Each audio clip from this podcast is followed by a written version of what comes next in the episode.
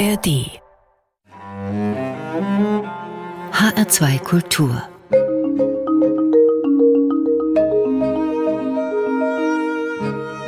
Doppelkopf Heute am Tisch mit Ulrike Herrmann, Desillusionistin. Gastgeberin ist Andrea Seeger. Ulrike Herrmann, Sie sind Redakteurin bei der Taz, einer linksalternativen Zeitung, so möchte ich sie mal bezeichnen. Sie arbeiten da schon seit dem Jahr 2000. Also Ihr Ziel scheint nicht zu sein, möglichst viel Geld zu verdienen. Was ist es dann, was Sie treibt? Ja, also das stimmt. Äh, das ist ja allgemein bekannt, dass man bei der Taz nicht viel Geld ja. verdient. ja, aber die Taz hat eben den ganz großen Vorteil, dass sie ihren Lesern gehört. Sie ist eine Genossenschaft. Mhm. Und das führt natürlich dazu, dass man als Redakteurin das schreiben kann, was man selber für richtig hält. Und äh, es gibt keine Hierarchien. Äh, man ist wirklich frei. Und das ist natürlich ein ganz großes Privileg. Also Geld verdienen ist es nicht, was sie treibt, sondern eher die Freiheit und die Themen zu besetzen, die sie für richtig halten. Dazu passt auch, finde ich, dass sie häufig an politischen Diskussionen in Hörfunk und Fernsehen teilnehmen. Unter anderem im Presseclub sieht man sie häufig, aber auch bei Markus Lanz oder allgemein in Phoenix-Runden. Achten Sie da eigentlich drauf, was Sie anziehen? nee, also ich muss zugeben, dass mich das stresst. Mit der Frage, was soll ich in den Talkshows anziehen? Meine Garderobe ist auch außerordentlich beschränkt.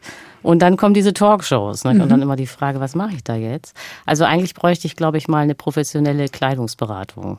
Okay, aber wie lösen Sie es denn jetzt? Es ist so weit gekommen, dass natürlich auch meine Freunde finden, ich müsste meine Garderobe aufrüsten und äh, dann werden mir eigentlich auch äh, ständig Dinge geschenkt. Also besonders dankbar bin ich eigentlich meiner Cousine, nicht? Die schenkt mir dann regelmäßig äh, Ketten oder Schals oder T-Shirts. Falls Hörer Vorschläge haben, können Sie mir die gerne schicken. Ja, alles klar. Mhm. Ulrike Herrmann, wir wollen Sie ein bisschen vorstellen. Aufgewachsen sind Sie in einer Reihenhaussiedlung im Hamburger Stadtteil Langenhorn.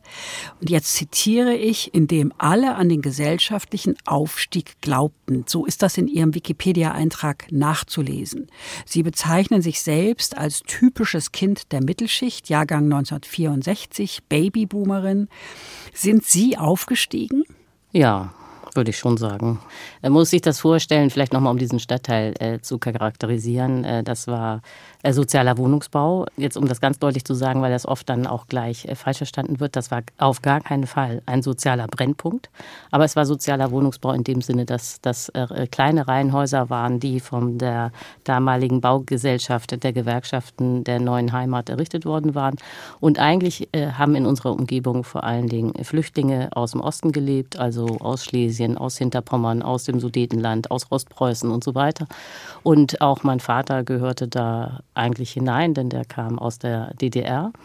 Und in dem Stadtteil hatte niemand studiert. So, und äh, die Hoffnung war aber, dass die Kinder alle aufs Gymnasium gehen, Abitur machen und dann studieren. Und diese kollektive Hoffnung wurde dann aber äh, stark beeinträchtigt äh, durch äh, die Wirtschaftskrisen in den 70er und 80er Jahren. Also als ich Abitur gemacht habe, gab es gerade die Wirtschafts schwere Wirtschaftskrise von 81, 82 und dann erlebten plötzlich diese Eltern, die alle hofften, dass ihre Kinder studieren, dass man ja auch als Akademiker arbeitslos sein kann. Und äh, dann haben sehr viele Eltern gedacht, ach nee, dann soll mein Kind doch lieber nicht studieren und eine kaufmännische Lehre machen. Also das äh, war so das Milieu in diesem Stadtteil. Und ich mhm. würde sagen, das war damals typische Mittelschicht. Zum Teil sind die Träume der Eltern dann doch wahr geworden, weil viele Kinder dann nach der kaufmännischen Ausbildung doch noch studiert haben, äh, ich auch. Mhm. Gleich in Ihrem zweiten Buch haben Sie den Selbstbetrug der Mittelschicht entlarvt. Kurz gesagt, ich fasse das mal zusammen, nach unten tritt sie, die Mittelschicht, nach oben buckelt sie. Kann ich das so sagen? Ja, das ist richtig, also wobei das mit dem Buckeln falsch ist. Also der, der äh, Selbstbetrug der Mittelschicht besteht darin, äh, dass sie glaubt, sie sei Teil der Elite. Und man hält sich für reicher, als man ist. Also Friedrich äh, Merz, der Mann aus dem Sauerland, der gerne mit seinem Privatflugzeug unterwegs ist, zählt sich selbst zur Mittelschicht. Nun neigt er ja nicht unbedingt dazu, sich kleiner zu machen, als er ist. Er tut es aber trotzdem. Warum? Um erstmal bei der Faktenlage anzufangen, mhm. damit man klar hat, wie Deutschland funktioniert. Faktisch sind wir eine extreme Klassengesellschaft. In dem Sinne, dass sehr große Teile des Volksvermögens bei den Reichen sich konzentrieren. Also um mal eine Zahl zu nennen. Wahrscheinlich ist es so, man hat gar keine genauen Daten, man kann das nur schätzen. Also wahrscheinlich ist es so, dass das oberste eine Prozent, das reichste Hundertstel, bereits 36 Prozent des gesamten Volksvermögens haben. Umgekehrt ist es so, dass die untere Hälfte, die ärmeren 50 Prozent, praktisch nichts haben. Also wir leben in einer Klassengesellschaft. Das darf aber nicht auffallen. Das wäre ja für die Reichen sehr unangenehm, wenn allen ganz klar wäre, wie enorm privilegiert die Reichen sind. Das heißt, die Reichen benutzen den Trick, und dafür ist dann Merz ein sehr schönes Beispiel, dass sie so tun, als wären sie auch Teil der Mittelschicht. Nicht? Also Merz fliegt im Privatflugzeug zur Hochzeit von äh, Christian Lindner, dem FDP-Chef, und erzählt, obwohl er da mit dem Privatflugzeug nach Sylt fliegt, er sei Mittelschicht. Umgekehrt ist es aber so, dass die Mittelschicht denkt, sie sei nicht wirklich reich, so doof ist man dann doch nicht, aber fast reich. Also die Idee ist, fast ich muss, ja, genau, ich muss mich nur ein bisschen anstrengen, ich muss nur Abitur machen und studieren und dann bin ich auch Teil der Oberschicht. Diese Identifizierung mit den Reichen, mit der Elite führt dazu, dass die Mittelschicht permanent Gesetze akzeptiert und durchwinkt, die eigentlich nur den Reichen nutzen. Was die Mittelschicht aber gleichzeitig macht, ist, dass sie vehement die Unterschicht missachtet und verachtet. Und dann kommt eben so eine ganz gefährliche Hydraulik in Gang, nämlich das geht dann so nach dem Motto, also ich bin ja nicht arm, ich bin ja nicht Teil dieser verachteten Unterschicht, also muss ich ja reich sein. Der Deal zwischen Demokratie und Kapitalismus geht ja im Prinzip so. Die Mehrheit lässt der Minderheit, der sehr erfolgreichen und sehr glücklichen, die Chance, reich zu werden. Im Gegenzug können die weniger erfolgreichen und glücklichen vom Reichtum der anderen profitieren. Das schreiben sie. Ein Mittel ist die Umverteilung über Steuern. In Deutschland funktioniert dieser Deal so lala. Keine Vermögenssteuer, niedrige Erbschafts- und Kapitalertragssteuern. Die Minderheit wird weitgehend geschont. Das schreibt der Kollege Dirk Kurbioweit im Spiegel Online. Wer wird denn das jemals ändern? Das ist ja ein echtes Phänomen, nicht? Also wir leben wirklich in einer Demokratie, die auch funktioniert. Und äh, die Mittelschicht stellt die Mehrheit in dieser Demokratie. Das heißt, eigentlich hätte die Mittelschicht die Macht, die Gesetze so zu gestalten, dass die äh, Reichen tatsächlich ihren Teil an den Lasten des Staates bezahlen. Also um das deutlich zu machen, ich bin keineswegs dafür, die Reichen zu enteignen oder so, aber was ich zwingend fände, ist, dass jeder nach seiner Leistungsfähigkeit besteuert wird. Dass also die Reichen deutlich mehr zahlen als die Armen. Und das ist jetzt in Deutschland, um das mal ganz deutlich zu sagen, nicht so, wenn man alle Abgaben und alle Steuern betrachtet. Das klingt alles sehr desillusionierend. Sie machen auch weiter mit Ihrem neuen Buch Das Ende des Kapitalismus. Da desillusionieren Sie uns weiter. Da geht es nämlich um Klimaschutz und der, sagen sie, ist nur möglich, wenn wir den Kapitalismus abschaffen. Grünes Wachstum gibt es nicht. Warum das so ist, darüber reden wir gleich. Aber erst hören wir eine Musik. Und Musik haben sie nicht selber ausgewählt für diese Sendung, sondern haben das einen Freund tun lassen. Nämlich warum, Ulrike Herrmann? Ja, also mein Verhältnis zur Musik ist ungefähr genauso hilflos wie mein Verhältnis zur Kleidung. Ich habe absolut keine Ahnung und höre auch keine Musik. Und um das nochmal zu erklären, das können sich musikalische Menschen überhaupt nicht vorstellen. Das habe ich schon vielfach in meinem Leben erlebt. Aber ich bin so unmusikalisch, dass mein Gehirn Musik letztlich als Lärm empfindet. Also irgendwie ist es offenbar so, dass mein Gehirn Musik nicht dekodieren kann. Und dann schalte ich eben das Radio aus. Ich gehe auch nie in die Oper oder ins Konzert und ich höre nie Schallplatten oder ähnliches. Das ist eine richtige Behinderung, würde ich sagen. Also andere Menschen sind Legastheniker oder haben keinen Bezug zu Zahlen oder so. Und äh, bei mir ist es so, ich habe absolut keinen Bezug zu Musik. Ihr Freund ist aber ein guter Freund, der hat nämlich was ausgewählt, nämlich hat er passend zum Thema Money von Pink Floyd einen Klassiker ausgewählt und den hören wir uns jetzt mal gemeinsam an.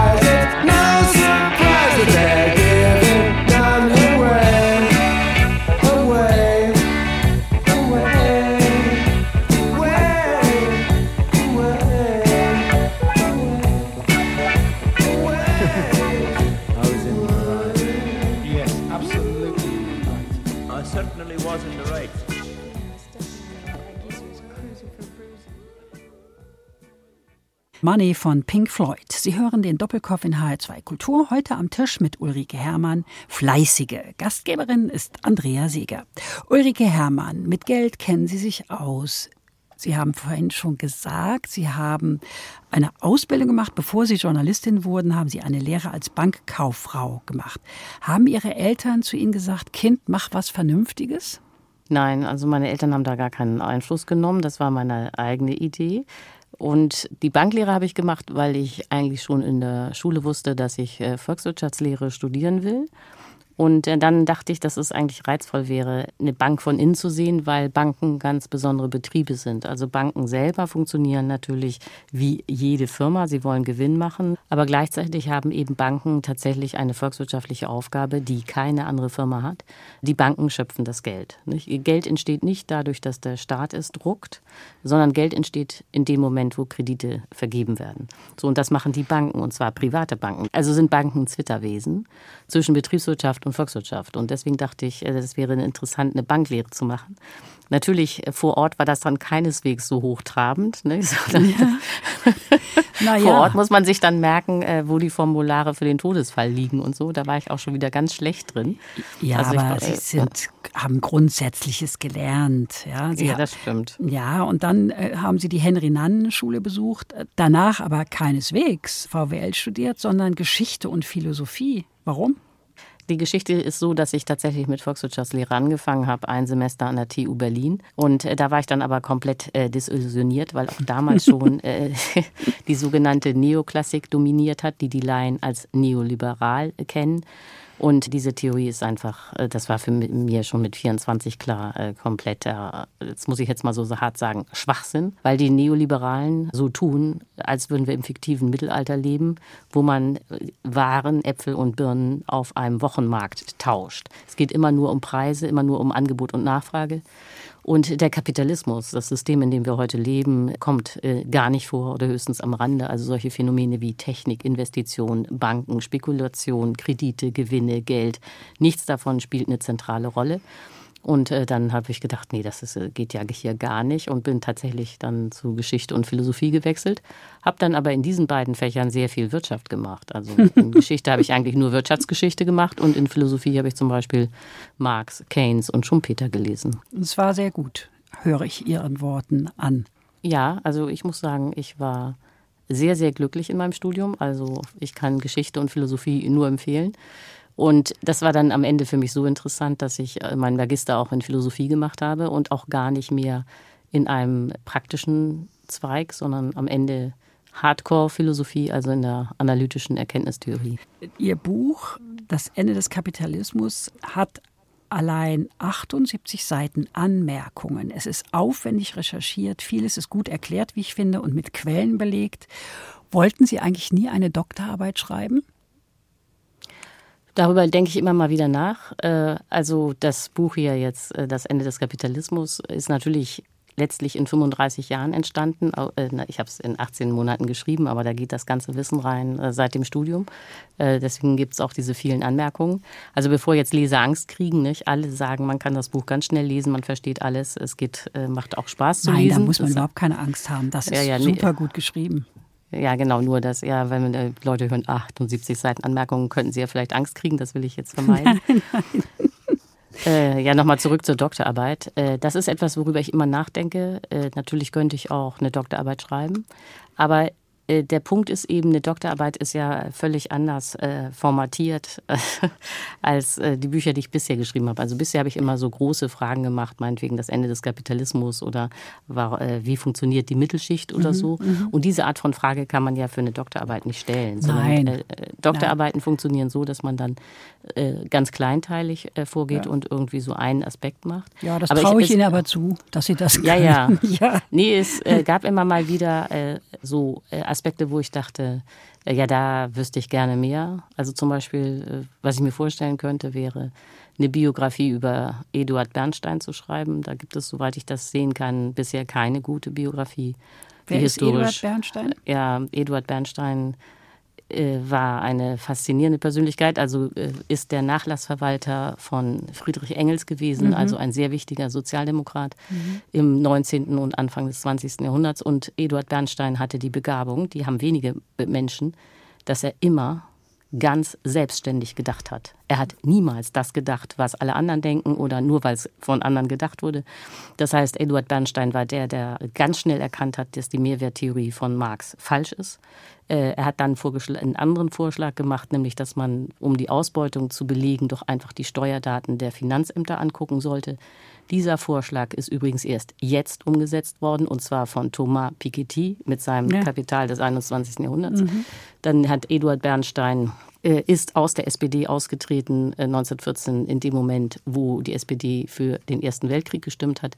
Er ist aber wieder eingetreten nach dem Ersten Weltkrieg in die SPD, hat also den Wahnsinn der KPD nicht mitgemacht und so weiter und so fort. Also Eduard Bernstein ist einfach eine unglaublich faszinierende Persönlichkeit, war ein jüdisches Arbeiterkind, also auch sein Milieu ist interessant, aber weil er eben immer gegen den Strom geschwommen ist und immer das gemacht hat, was er richtig fand, ist es natürlich so, dass er nie eine riesige Bewegung hinter sich hatte und äh, deswegen dann in der Geschichte auch schnell vergessen wird, obwohl er aus meiner Sicht eben einer der wenigen wirklich überragenden Denker in Deutschland war. Kommen wir mal zurück zum Ende des Kapitalismus. Wenn wir überleben wollen, müssen wir klimaneutral werden. Das ist klar. Bis 2045 ist das gesetzt laut Klimaschutzgesetz. Sie sagen, mit grüner Energie lässt sich nicht weiter so haushalten, denn wir werden nicht genug davon haben. Warum nicht? Ja, also um ein mögliches Missverständnis auszuräumen, gleich am Anfang, ich bin natürlich unbedingt dafür, dass man so viele Windräder aufbaut wie möglich, alle Solarpaneele installiert, die denkbar sind. Also man muss in die klimaneutrale Ökoenergie investieren, weil man ja nicht die Erde aufheizen kann, bis man nicht mehr auf ihr leben kann. Doch, das, das Problem, tun wir ja gerade. Ja, das tun wir gerade und äh, die Konsequenzen werden fürchterlich sein. So. Also es ist, sagen wir mal so, keine schlaue Idee, die Erde aufzuwärmen, bis man nicht mehr auf ihr leben kann. Wir müssen also auf Ökoenergie umsteigen. Das Problem wird nur sein, äh, dass sie nicht im Überfluss vorhanden sein wird. Sie wird knapp und teuer bleiben.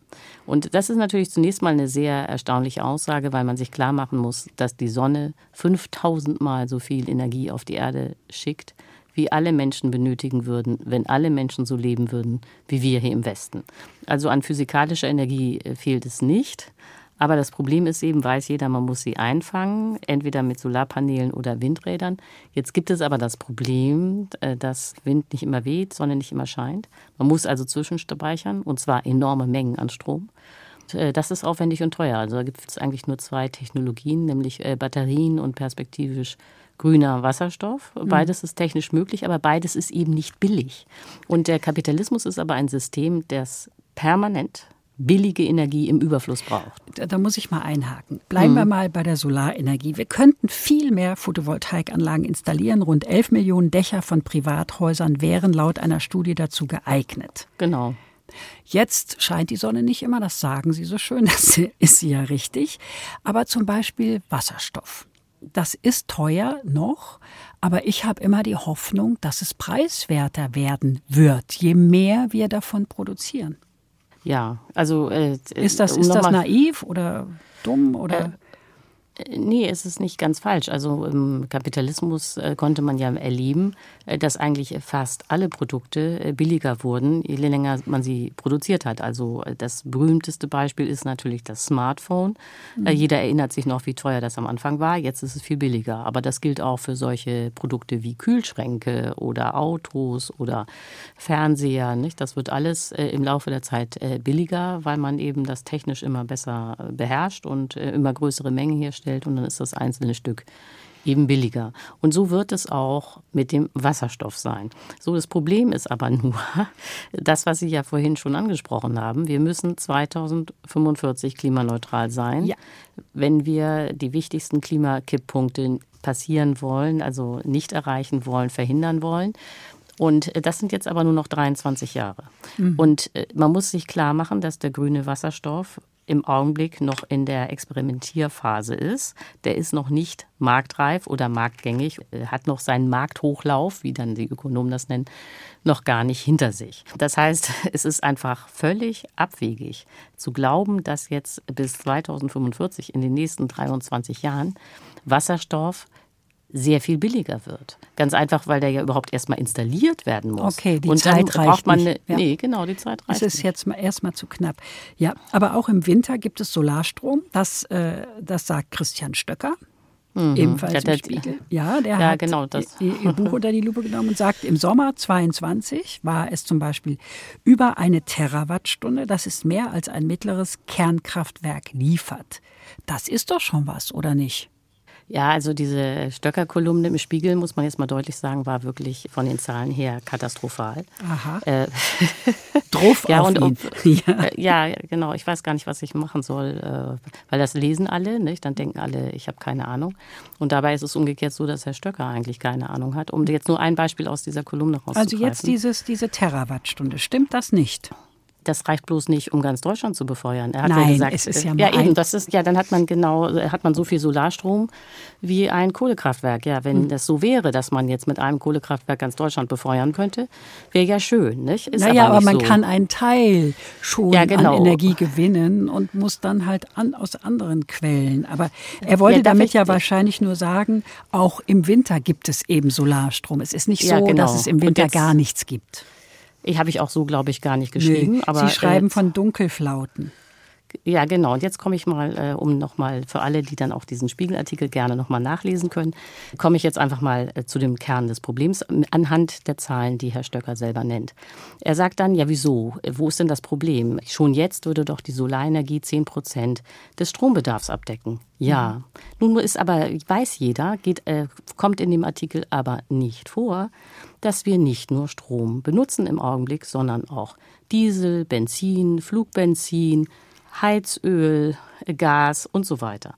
Das heißt, Strom im Augenblick macht 20 Prozent unseres Energiebedarfs aus. Wenn die Solarenergie davon 10 Prozent abdeckt, dann sind wir bei 2 Prozent. Das sind auch übrigens genau die Zahlen des Umweltbundesamtes. Im Augenblick ist es so, dass die Solarenergie 2 Prozent des Endenergieverbrauches in Deutschland abdeckt. Und die Windenergie ist bei 4,7 Prozent. Daran sieht man schon, man wird noch, ich vereinfache etwas, ungefähr 90 Prozent des gesamten Energiebedarfs durch Solar und Wind decken müssen, zusätzlich zu dem, was wir heute haben. Da sieht man sofort, okay, das wird richtig anspruchsvoll. Und dann hat man eben das Problem, dass die Sonne nicht immer scheint. Und im Winter, das ist jetzt die ganz korrekte Zahl, die steht übrigens auch in meinem Buch, im Winter haben wir nur ein Achtel der Sonnenenergie, die wir im Sommer zur Verfügung haben.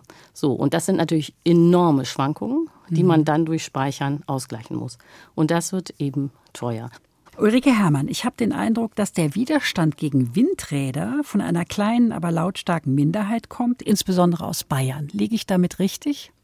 Ja, das ist so. Also Bayern hat da ja die äh, erstaunlichsten Gesetze äh, erlassen, die, äh, also Abstandsregeln, die dazu führen, dass man bisher gar keine Windräder aufbauen konnte in Bayern. Ich glaube aber, dass jetzt der Widerstand in Bayern bröckelt, weil ja nun ausgerechnet Bayern äh, durch die Ukraine-Krise erleben musste, wie fragil die Energielage ist, wenn mhm. das Gas ausfällt. Und ich glaube, dass jetzt auch in Bayern sehr viele daran ein Interesse haben, möglichst schnell autark und autonom zu werden. Und ich nehme an, dass jetzt doch sehr, viel mehr Windräder auch in Bayern aufgebaut werden. Das ist doch mal eine ganz gute Nachricht. Das, das, stimmt, das freut ja. mich. Klimaschutz, sagen Sie, Ulrike Herrmann, wird nicht gehen, ohne die Wirtschaftsleistung zu drosseln um 50 Prozent, glaube ich. Damit befänden wir uns auf dem Stand des Jahres 1978. Lässt sich das so einfach vergleichen? Denn damals hatten wir ja gar keine Digitalisierung, noch lange nicht so viel Autos. Das alles äh, frisst jede Menge Energie. Also ist die Vergleichbarkeit da? über grünes Schrumpfen wird ja in Deutschland äh, gar nicht geredet, sondern die bisherige Meinung ist ja, das läuft auf grünes Wachstum raus. Und äh, deswegen gibt es auch keine verlässlichen Zahlen oder Modelle mhm. zu grünem okay. Schrumpfen. Das heißt, wenn ich gesagt habe, es könnte sein, dass wir bis zu 50 Prozent schrumpfen müssen, dann ist das bei mir eine Schätzung des Worst Case. Es kann auch gut sein, dass man nur um 30 Prozent schrumpfen muss oder nur um 10 Prozent. Äh, ja, aber es ist eine gute Erklärung. Es gibt keine verlässlichen äh, Modellrechnungen. Genau, so. Das heißt, und dann habe ich einfach mal äh, gesagt, okay, wenn es wirklich schlimm kommt, dann äh, sind es vielleicht minus 50 Prozent. Und wo würden wir denn dann da landen? Und dann kann man das erstmal so ganz äh, grob anhand der Zahlen der Bundesbank einfach sehen, wo waren wir denn, als die Wirtschaftsleistung nur die Hälfte betrug und dann kommt man beim Jahr 1978 raus. Dann haben Sie aber recht, dass natürlich die Wirtschaft sich seither stark gewandelt hat und wir nicht jetzt auf dem technischen Stand von 1978 leben. Und da gibt es auch positive Entwicklungen Entwicklungen und da gibt es negative Entwicklungen. Um jetzt mal bei den positiven anzufangen, damit jetzt nicht alle gleich Angst kriegen. also wenn man jetzt mal sich überlegt, was hat sich auch seit 1978 gewandelt, dann stellt man zum Beispiel fest, dass natürlich die Krebstherapien sich enorm verbessert haben. Und äh, die könnte man aber auch weiter haben. Also so eine Chemotherapie oder auch eine Strahlentherapie, die benötigt Energie, aber nicht so viel Energie, dass man sagen würde, äh, das kann man auf gar keinen Fall mit Ökoenergie abdecken. Das wäre also weiterhin möglich. Oder auch das Smartphone könnte man äh, behalten. Also die Digitalisierung frisst sehr viel Energie, das stimmt, aber das könnte man ja auch steuern. Aber es wäre jetzt nicht so, dass man auf gar keinen Fall mehr ein Smartphone haben könnte. So, das sind die positiven Dinge. Gleichzeitig gibt es aber Dinge, die man schon 1978 hatte, die viel zu viel Energie fressen und die man nicht weiter wird haben können, das, wenn man äh, jetzt äh, ja. auf Ökoenergie umstellen will. Da, da, da, ja? Über diesen Unannehmlichkeiten und unangenehmen Dinge reden wir gleich. Ihnen schwebt so eine Plan- und Marktwirtschaft vor nach dem Vorbild der britischen Kriegswirtschaft unter Winston Churchill. Wie das funktionieren soll, was das für uns im Einzelnen, also für Sie und mich und die Hörerinnen und Hörer heißt, darüber sprechen wir gleich nach einer weiteren Musik. Und zwar von den Kings The Money Go Round, wieder passend zum Thema.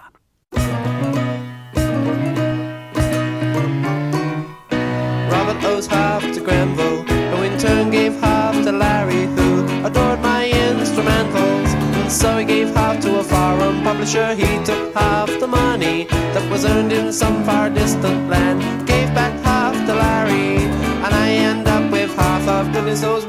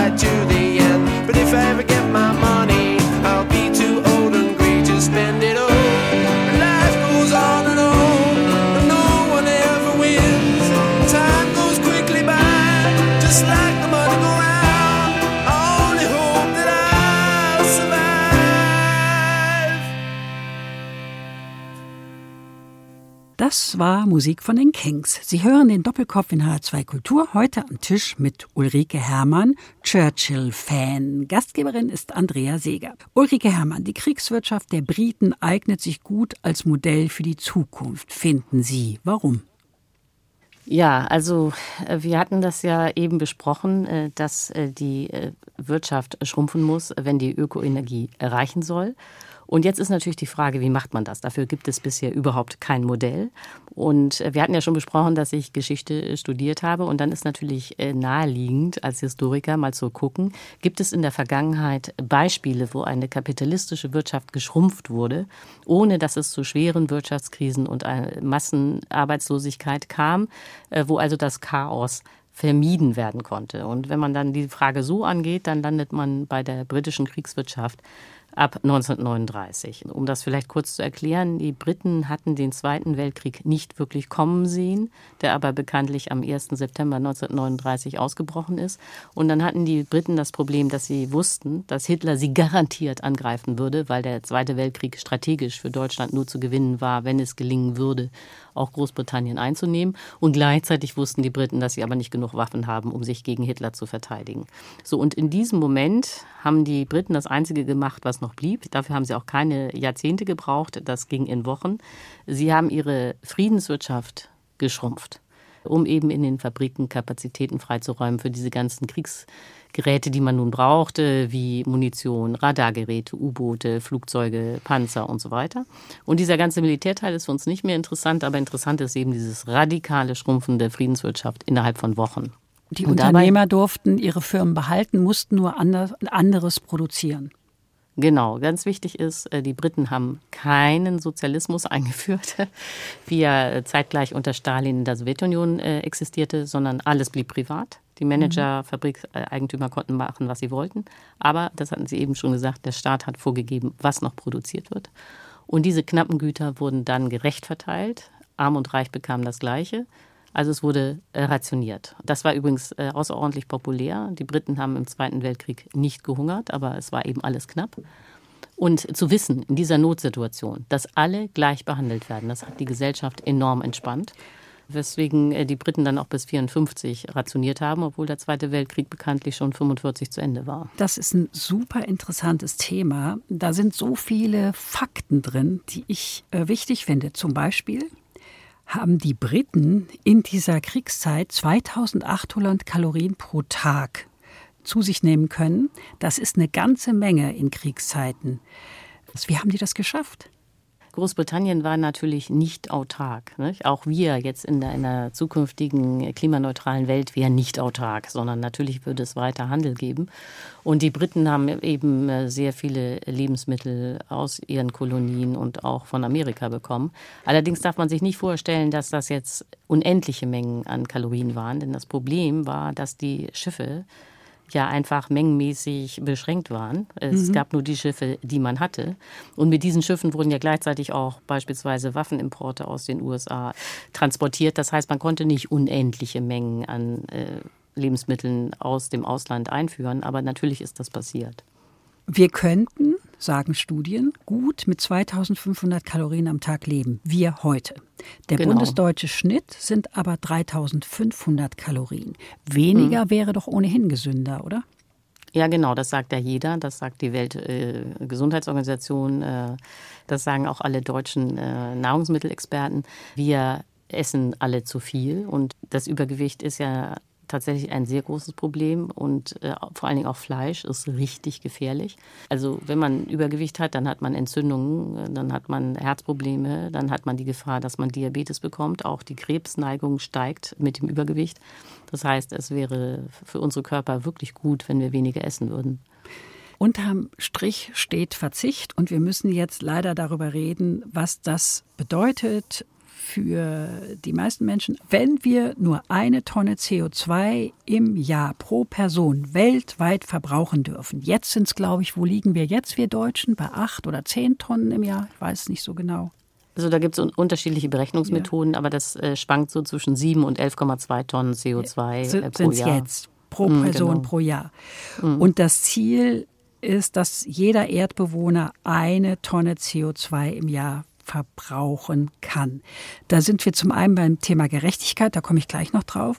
Aber was würde das denn für den bundesdeutschen Mann und die bundesdeutsche Frau bedeuten, konkret? Dass jeder Mensch auf der Welt nur eine Tonne CO2 pro Jahr und Kopf äh, emittieren darf. Das ist keine Zahl von mir, sondern das ist die Vorgabe vom, vom Weltklimarat. Mhm. Das ist so das, was die Natur absorbieren könnte, ohne dass die Erderwärmung zunimmt. So, jetzt ist natürlich klar, dass die Frage, wie viel kann man noch mit einer Tonne CO2 so anstellen. Davon abhängt, äh, wie viel Ökoenergie zur Verfügung steht. Also letztlich ist der begrenzende Faktor, wie viel Ökoenergie können wir herstellen, die klimaneutral ist. So, und äh, dann äh, kann man aber sicher sagen, dass einige Freizeitbeschäftigungen und auch Branchen im Augenblick, die wir jetzt haben, nicht wirklich eine Zukunft besitzen. Um da mal ein paar Beispiele zu nennen. Mhm. Also ganz klar ist, dass Fliegen nicht mehr gehen wird, weder Langstrecke noch Kurzstrecke. Ganz einfach, weil Ökokerosin zwar technisch möglich ist, aber zu viel Energie kostet. Diese Energie wird es nicht geben. Also Flugzeuge weg. Ja, zumal, das muss man auch mal deutlich sagen, auch Ökokerosin Kondensstreifen hinterlässt, die die Erde zusätzlich aufwärmen. Mhm. Also keine Flüge mehr.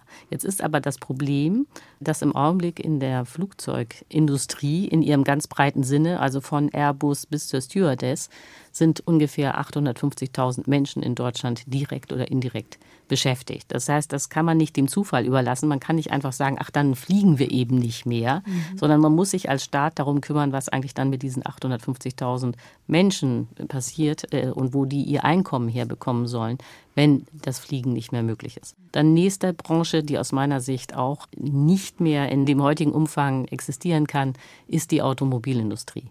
Das E-Auto ist technisch möglich. Es fährt ja auch schon auf unseren Straßen. Aber das Problem ist, es ist einfach als Konzept die totale Verschwendung. Äh, das gilt natürlich auch für das normale Auto mit dem Verbrennermotor. Beides ist Verschwendung, weil es ja letztlich so ist, dass man zwei Tonnen Material transportiert um im Durchschnitt 1,3 Insassen zu bewegen. Und diese Art von Energieverschwendung geht nicht, wenn man auf Ökoenergie umstellen will. Das ist jetzt nicht das Ende der Mobilität. Nicht? Man kann ja auch Bus fahren, wenn man gesund ist oder mit der Bahn. Und die Busse würden ja auch viel häufiger fahren, wenn nicht jeder in seinem Auto säße. Aber der Punkt ist wieder, im Augenblick ähm, ist es so, dass bei der Automobilindustrie in Deutschland direkt oder indirekt 1,75 Millionen Menschen beschäftigt sind. Man könnte es auch anders äh, formulieren, nämlich was wird aus Baden-Württemberg? Heute ist das äh, Baden-Württemberg das reichste Bundesland in Deutschland, aber faktisch leben die vor allen Dingen vom Auto. Gut, also aber früher waren die, Nord, die, Nordstaaten, also die Stadtstaaten ja. oben im Norden reich wegen der Werften. Also Dinge verändern sich. Ja, das stimmt. Und auch das Ruhrgebiet hatte mal die Kohle und den ja. Stahl und das ist ja. heute alles weg. Aber bisher war es so, dass die Transformation wurde immer geregelt durch Wachstum es sind Branchen weggefallen, aber durch das Wachstum gibt es auch neue Branchen, die neue Stellen ermöglichen, wo die Leute dann hingehen. Also nur mal um zwei Beispiele zu nennen, was so in den letzten 20 Jahren entstanden ist, was es früher nicht gab. Das eine, vielleicht klingt das ein bisschen albern, aber da sind Tausende beschäftigt, sind Animateure auf Kreuzfahrtschiffen. Die ganze Kreuzfahrtindustrie gab es eigentlich vor 20 Jahren noch nicht. Jetzt beschäftigt sie Tausende. Oder anderes Beispiel, Webdesigner. Vor 20 Jahren gab es nur ein paar Webdesigner. Inzwischen machen das weltweit Millionen. Ja. Und äh, was könnte denn, was könnte Ulrike Herrmann, was könnte denn Neues entstehen? Ja, das ist eben der Punkt. In einer schrumpfenden Wirtschaft kommt nichts Neues mehr hinzu, außer natürlich die gesamte Branche des Klimaschutzes. Wir müssen ja die ganzen Windräder installieren, Solarpaneele, Wärmepumpen, Wärmedämmung, äh, die ganze Infrastruktur für den grünen Wasserstoff. Das äh, wird Millionen von Menschen beschäftigen, diese ganze Infrastruktur zu errichten. Nur man muss eins sehen, das ist auch ein Missverständnis, das dann häufig auftaucht. Wir werden sehr viel Arbeit haben, weil der Klimaschutz und der Klimawandel werden sehr viel Arbeit machen. Man muss zum Beispiel auch die ganzen Wälder wieder aufforsten. Nur, man kann dann nicht mehr das Gleiche verdienen. Wenn man sagt, man muss die Wirtschaft insgesamt um sagen wir mal, um 50 Prozent schrumpfen, damit die Ökoenergie reicht, dann heißt das natürlich völlig logisch, dass auch das Einkommen nur noch 50 Prozent betragen kann. Denn man kann ja nicht äh, so viel verdienen wie heute, aber es gibt nur noch die Hälfte der Güter, denn dann hat man ja eine Inflation. Nicht? Das funktioniert ja nicht. Gut, das ist ein Gesamtmodell. Vielleicht sollten wir auch überlegen, ob wir jedes Jahr zehn neue Jeans brauchen und so weiter. Das ist ja alles mhm. ein Riesenthema. Was mich ähm, besonders fasziniert an Ihrem Buch ist das Thema der Gerechtigkeit. Also wenn jeder eine Tonne CO2 im Jahr verbrauchen kann, dann kann er ja selbst selber entscheiden, wofür er die verbrauchen will. Mhm. Und können sich dann Reiche zusätzliche Tonnen kaufen? Das ist eine sehr gute Frage. Da bin ich wirklich dankbar. Aus meiner Sicht darf das auf gar keinen Fall passieren, weil dann äh, die Ungerechtigkeit wieder enorm zunehmen würde. Um jetzt mal den heutigen Stand zu beschreiben, damit man weiß, wo man startet. Wir hatten ja schon äh, gesagt, dass im Augenblick Deutschland je nach Berechnung pro Kopf und Jahr 7 bis 11,2 Tonnen CO2 emittiert. Mhm. Das klingt ja erstmal so vielleicht auch noch harmlos. Äh, wenn man da aber näher reinguckt, dann stellt man fest, dass diese Emissionen enorm ungleich verteilt sind. Also das oberste eine Prozent, das reichste Hundertstel, emittiert pro Jahr 118 Tonnen CO2 pro Kopf während äh, die ärmere Hälfte, also die unteren 50 Prozent, sind bei 5,9 Tonnen pro Jahr und Kopf. Das heißt, die Reichen emittieren 20 Mal mehr als die untere Hälfte, also die ärmeren. Da sieht man schon, äh, Klimaschutz wird nichts, wenn die Reichen nicht mitmachen.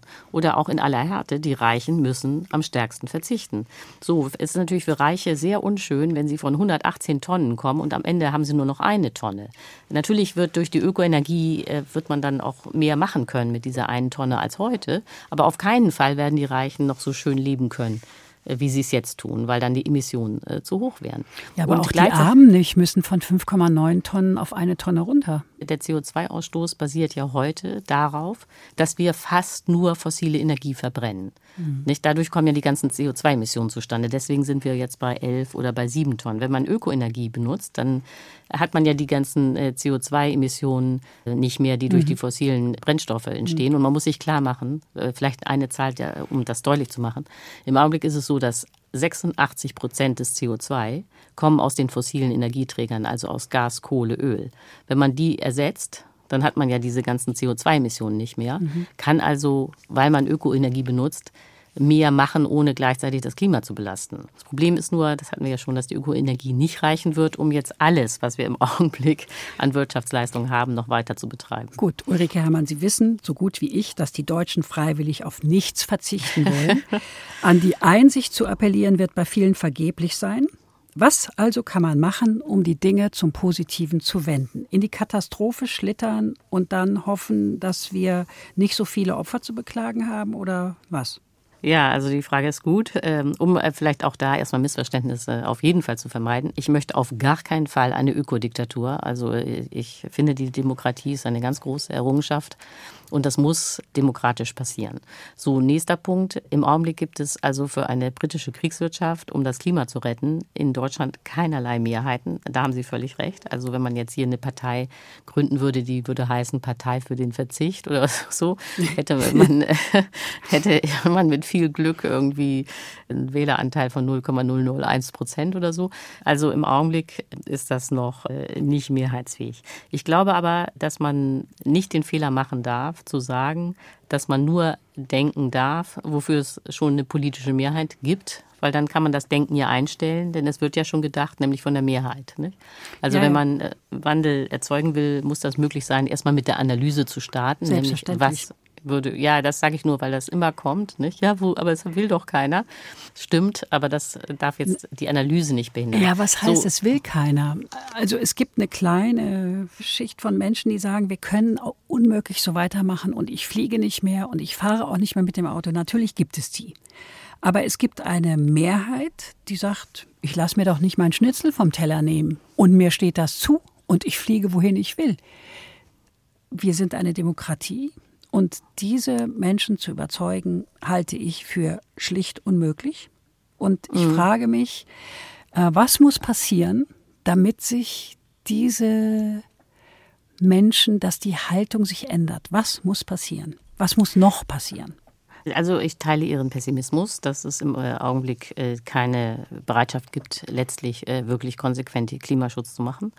Jetzt ist es aber ja so, dass man mit der Natur nicht verhandeln kann. Und die Klimakrise wird sich dann unausweichlich verschärfen und ja. auch jetzt sehr schnell.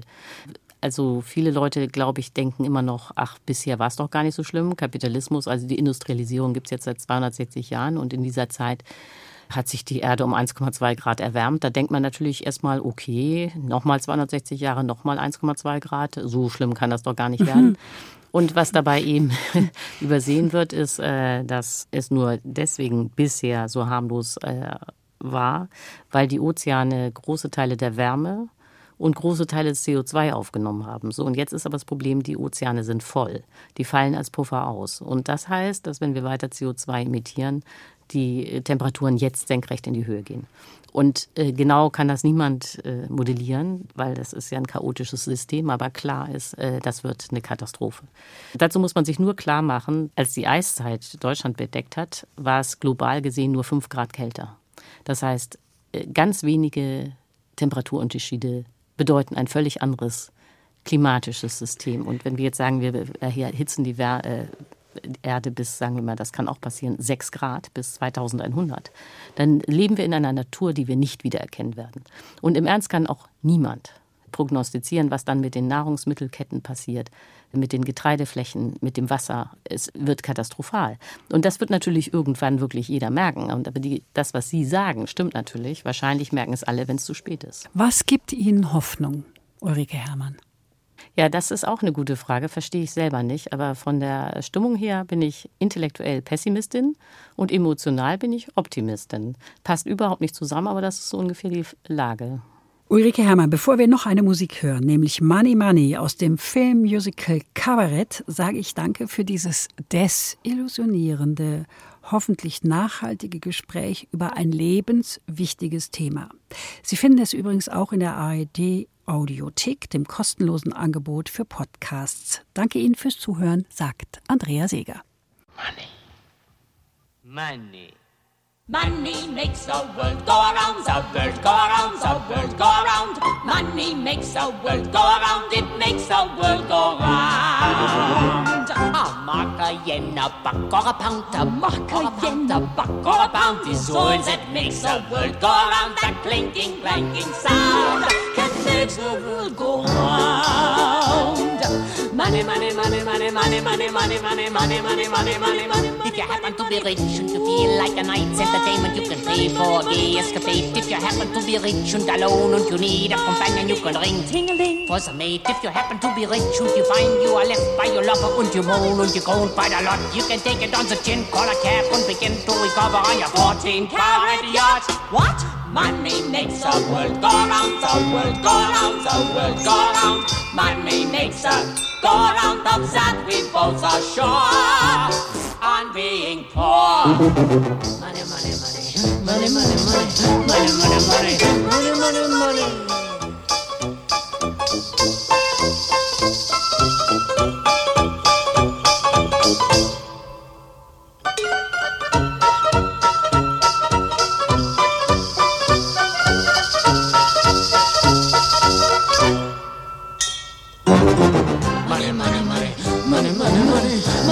money, money.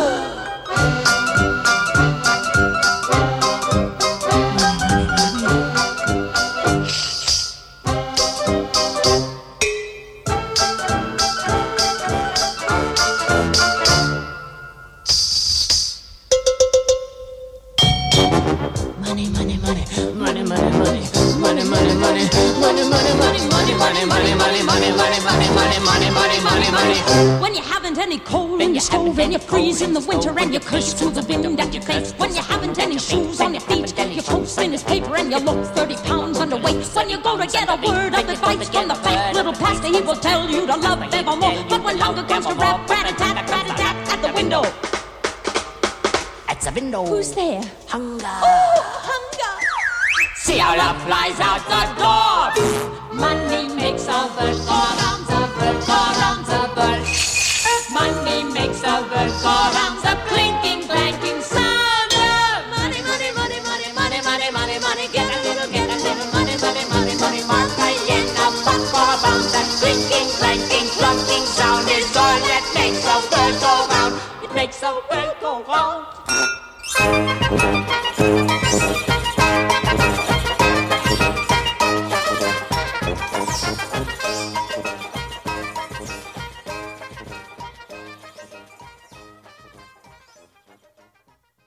interessante Gespräche mit Menschen, die etwas zu sagen haben, gibt es jederzeit in der App der ARD Audiothek.